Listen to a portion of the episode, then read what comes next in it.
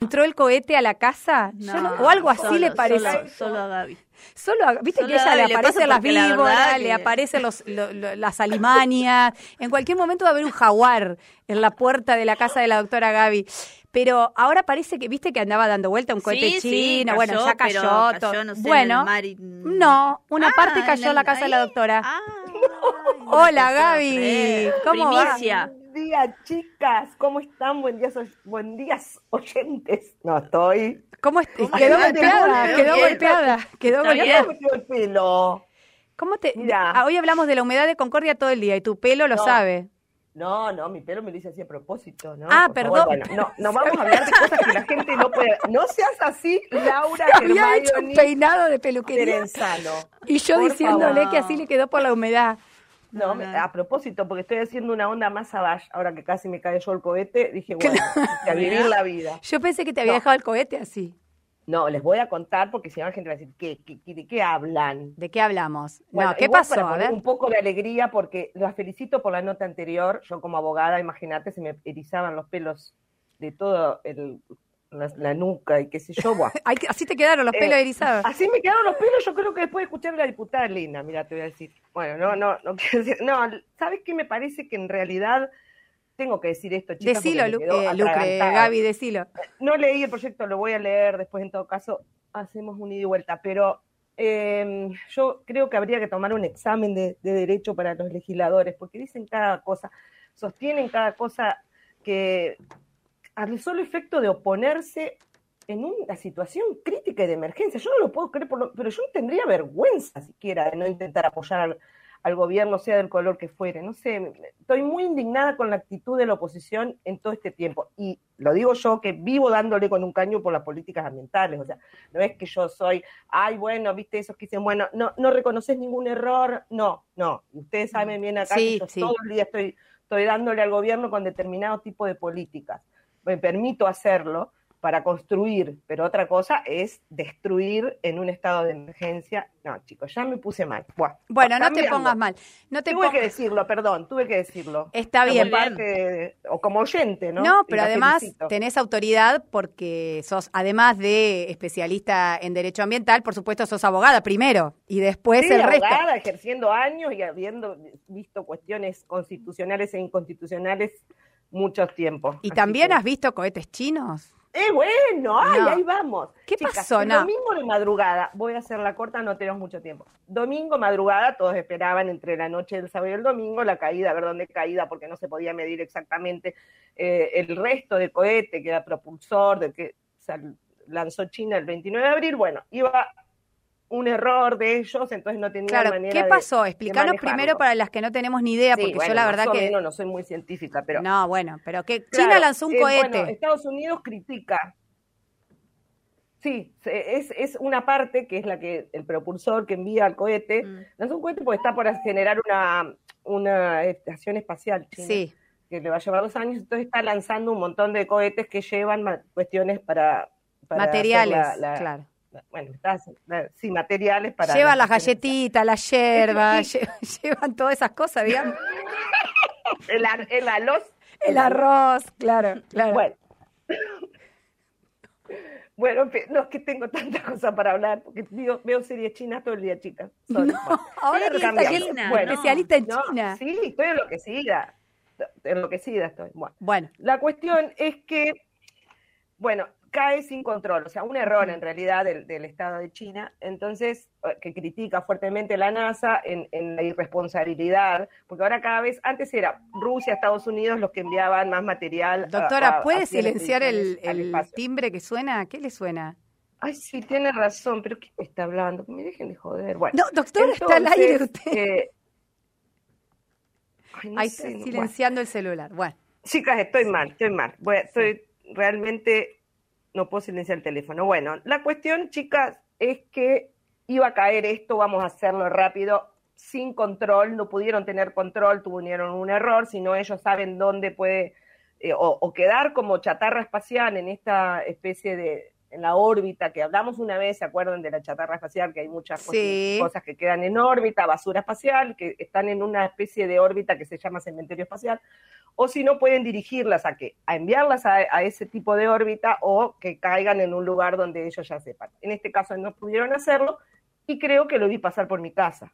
Todo esto viene No, ¿viste lo que yo eso. No, me- no, igual no me dan los horarios, cosa que me gustaría a unos de estos que nos escuchan, como una vez que de Salto, que habló, que es un astrónomo, qué sé yo. ¿Qué pasó? Seis de la mañana, seis y pico, me despierto, domingo, miro por mi ventana, de mi ventana se ve todo, la luna, las estrellas, el universo entero, desde mi cama, imagínense. Mm. Miro por la ventana, abro los ojos, no, miro y veo una como si fuese una bola de fuego que está entrando a la atmósfera, o sea, algo más grande que una estrella, medio dorado, anaranjado, que viene como en una elíptica, entrando así como a la atmósfera. elíptica. De ¿Usted estaba se ve en- todo entonces en esa ¿Estaba en sus ventana? cabales en ese momento, No, doctora? chicas, yo me quedé, me paré, me paré. ¿Usted había cenado con una copita de vino por casualidad? o- Pero nada, me había despertado a esa hora para terminar una tesina que terminé anoche, por eso estoy así de loca de, una, de un posgrado. Entonces estaba todo el fin de semana estudiando. Me desperté a estudiar, o sea, re fresca, Mm. me dormí temprano. Imagínense. No, chicas, no, en y- y serio, usted- lo vi. y usted que alguien afirma que fue una parte fue de eso? El propulsor del cohete Yo chino. imaginé eso inmediatamente, escribí en un grupo de Stacy, que lo saludo, un grupo de WhatsApp que tengo, Stacy, Luis Miguel La Serie, también otro grupo, lo saludo. Me No, no, No, no, no, no. eso, grupo que Los grupos, tiene el grupo de Stacy, que Me no, no sé qué se refiere, y De Stacy Malibu, pero bueno, después hablaré. ¿qué es eso? No puedo contar eso ahora. Ah, no de- ok. de los Simpsons. De los Bueno, Simpsons, los nada, yo ni sí. idea. Bueno, es claro, Lucre. Lucre puso cara como que sabía Sí. a lo que se refería, yo ah, desconozco. vamos, Sí, Lucre. sí, Y pero vamos. qué interesante. Luis Miguel la serie, estaría bueno, ¿no? A mí Sí, me todos gustaría los estar míos en la son de... de, de trabajo. Sí, un aburrimiento una- total. Ah, no, no, no, no, no, no. Bueno, Olvídense. entonces, eh, Bueno, todo en esto nos lleva... Eso, chicas, vi, me, en- en- escribo en el grupo, porque dije, no importa, lo tendrán silenciado. Chicos, vi esto, vi, en- pues tiene que ser el- la parte del cohete, no sé dónde habrá caído, bla, bla. Bueno, vale, solamente estaba despierta, me responde, ahora me fijo en el diario.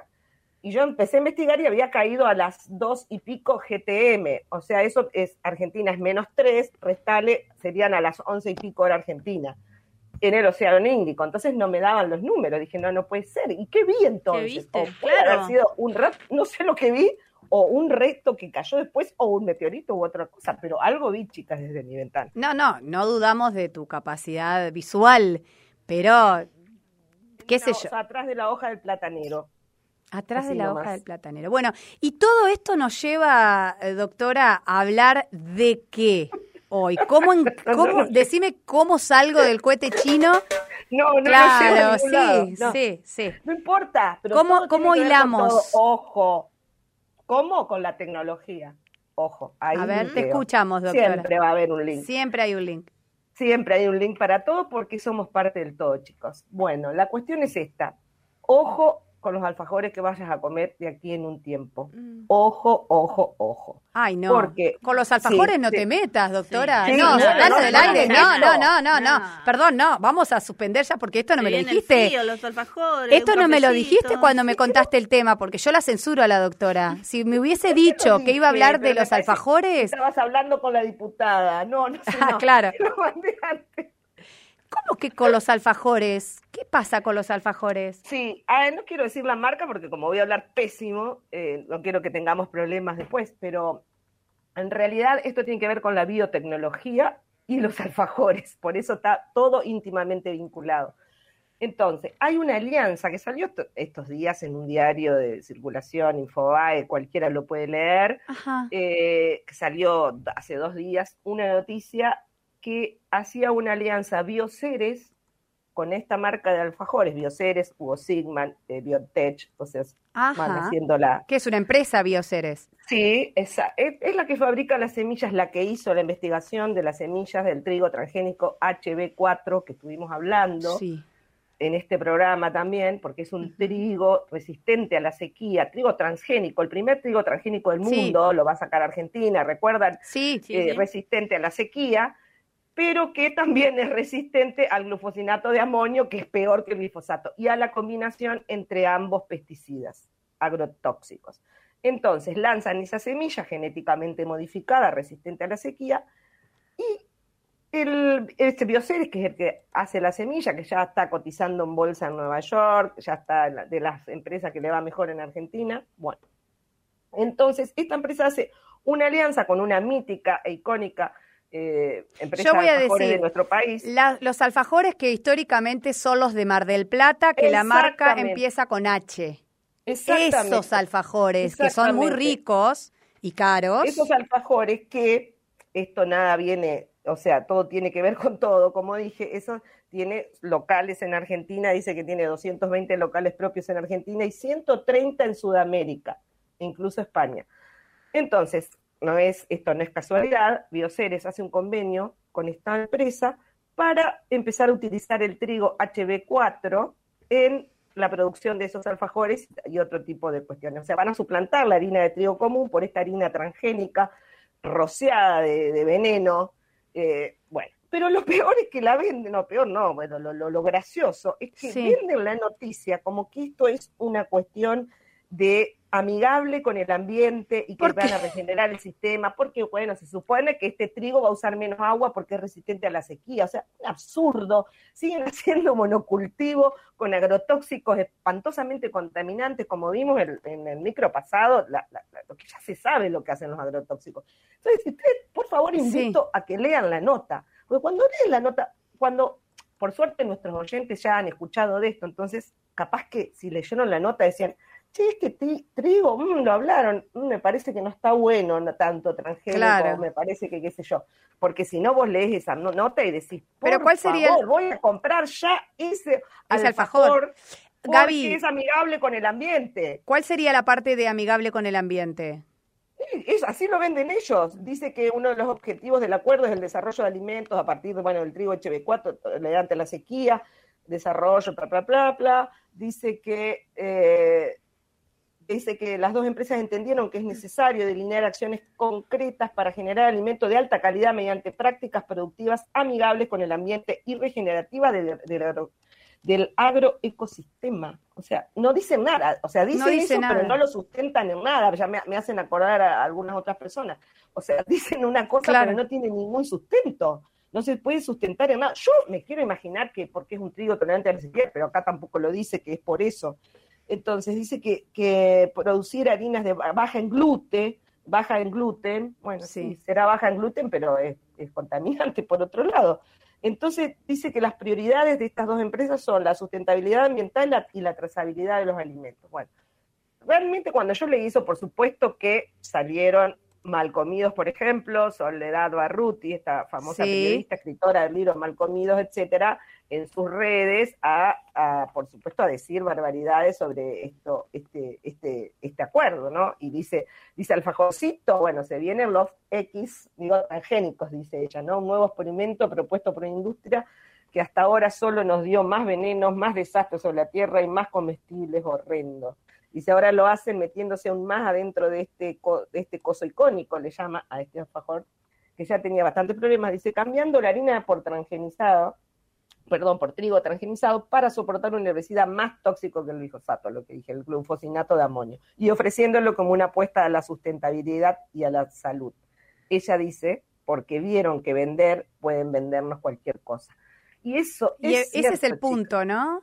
es que, es que pueden decir esto es amigable con el... Entonces va a haber esto, esta, esta onda del ambientalismo light y de la moda y de que yo va a ir y va a decir, ay, yo, bueno, contribuyo con mi parte al ecosistema y voy a comprar ese alfajor que es amigable con... O sea, una, chicas, nos pueden decir cualquier cosa, ¿me entienden? Y nosotros, no nosotros, porque nosotros estamos informándonos en este, en este, no, nosotros, nuestros oyentes, pero hay gente que no va a tener ni idea. Y que va a leer Sí. amigable con el... Ahora va a sacar el, el paquete verde, Claro. capaz también, ¿no? ¿no? Lo- dice que van a poder todas las cosas. Bueno, vamos a ver cuando lo saquen. Si lo sacan, vamos a leer la etiqueta. Y vamos a seguir luchando por la, por la ley de etiquetado frontal. Eso te iba a ¿no preguntar, justamente. Fundamental. Era una pregunta que venía clavada con esto. ¿Qué pasa con la ley de No, etiquetado problema- frontal?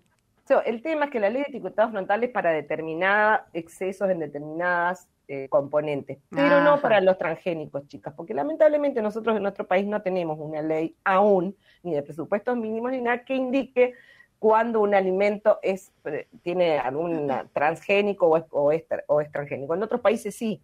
Entonces, si nosotros tuviésemos esa ley, que tendríamos que ir ahora por por esta, a por ella, claro. Eh, tendría que en la etiqueta del alfajor decir eso, que es producido con trigo transgénico, pero no lo va a decir. Pero por más que salga la ley, eso no forma parte de la, de la etiqueta. De la ley del etiquetado frontal, no.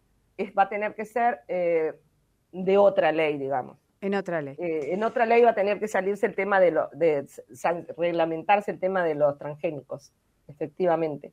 Bueno, estaba pensando que la verdad es que, es, digamos, es muy importante lo que vos planteás, ¿no? De la necesidad de informarnos y de saber qué consumimos. Pero también pensaba, ¿no? Que a veces, inclusive pensando en nuestro país puntualmente, en una sociedad, en un país en donde la mitad a duras penas puede comer, tener que y, tener, y teniendo tantos frentes que afrontar como por ejemplo saber si vamos a llegar a fin de mes y qué sé yo claro estas cosas pasan, pasan por el ah. costado, pasan desapercibidas, porque tenemos tantos otros problemas que atender que no nos da el cuerpo, la vida y la cabeza para tener que además dar la batalla contra el trigo transgénico a los alfajores premium, ¿no? Que digo, es un re tema y me parece buenísimo porque para eso estamos nosotras, pero digo, ¿cómo entre comillas, culpar a la sociedad que no tiene ni idea de esto y que a lo mejor si alguna vez puede se compra un alfajor Habana y ¿Entendés? Y bueno, pero y le pasó por al lado toda esta problemática. No, sí, yo eh, nunca jamás voy a culpar a la sociedad, ni al ciudadano, ni al consumidor. Para eso están los, los, representantes, la gente que votamos. Por supuesto que tendrían que ocuparse de este tipo de cosas.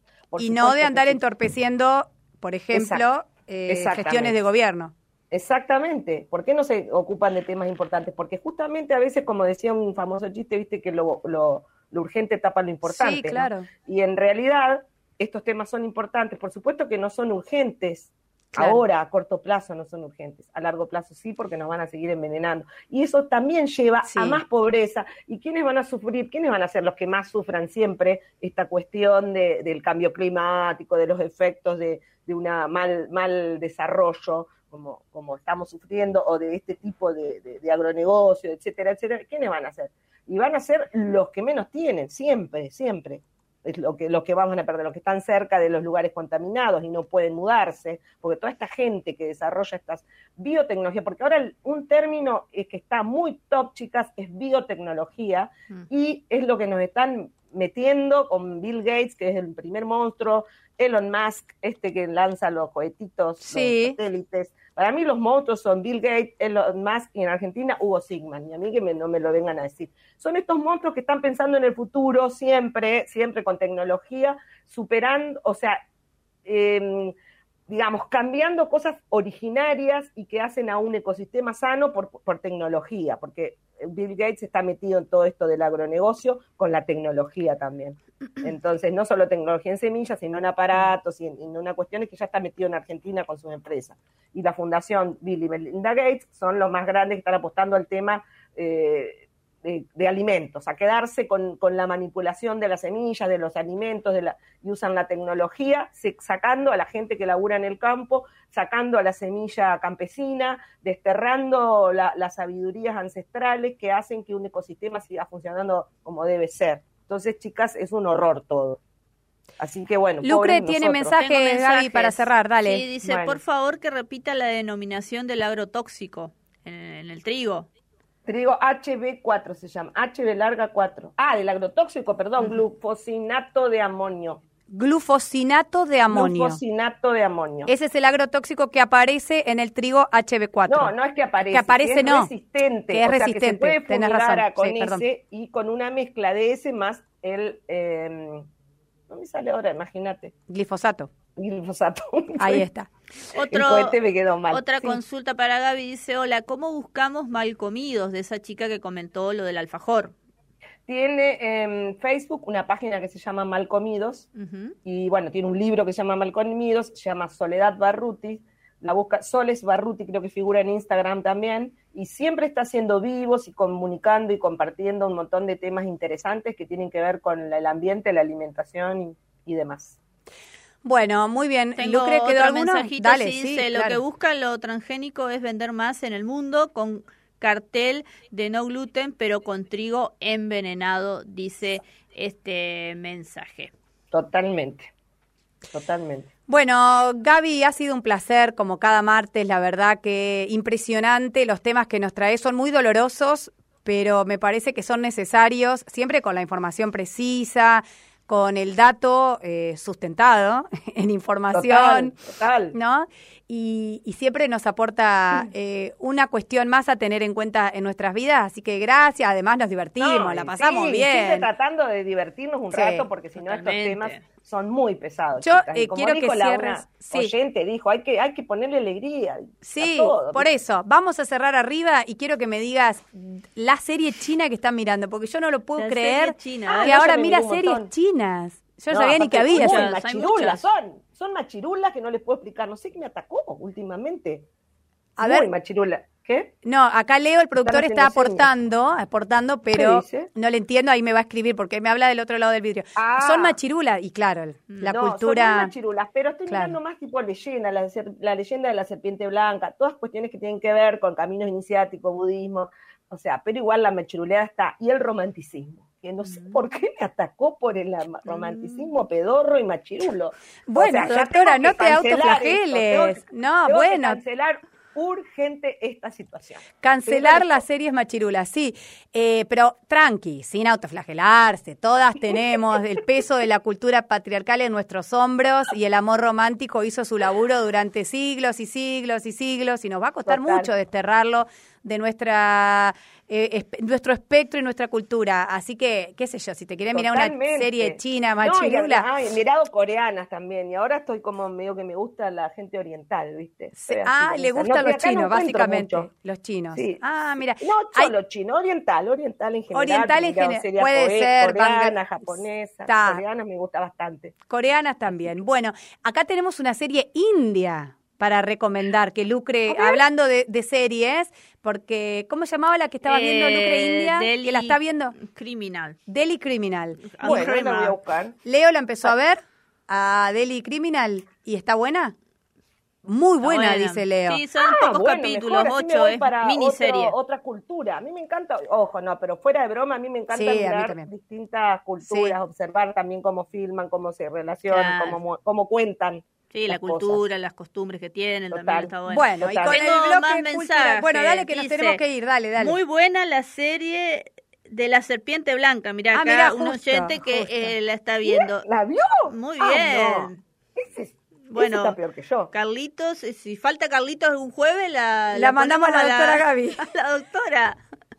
Buen día, dice, qué decepción, justo que pusieron el negocio aquí, ni loca les compro, dice. Claro, acá. de los todavía, no, todavía no, ahora, aprovechen rapidito antes Claro, claro, lo que, los que están en stock ahora. Los que están en stock ahora, los nuevos vienen con el sí, no, recién firmaron el acuerdo de aquí que, salga. Ah, o sea que podemos Algún día uno, por ahora sí. Yo tenía para regalarles uno, pero bueno. Claro, la cajita. Ahora con la excusa, no, no te convido porque son claro, No, igual habría que informarles y en mm. las redes y en todo eso decirles, che, ¿qué están haciendo? Claro. Ah, mira cómo te, tira el dato para la muy campaña. Activista, muy bueno, activista. Doctora Gaby, un placer. Que venía la pura de la radio. Bueno, hablar tanto. Hasta el martes que viene, ¿eh? Guarda con los cohetes dando vueltas.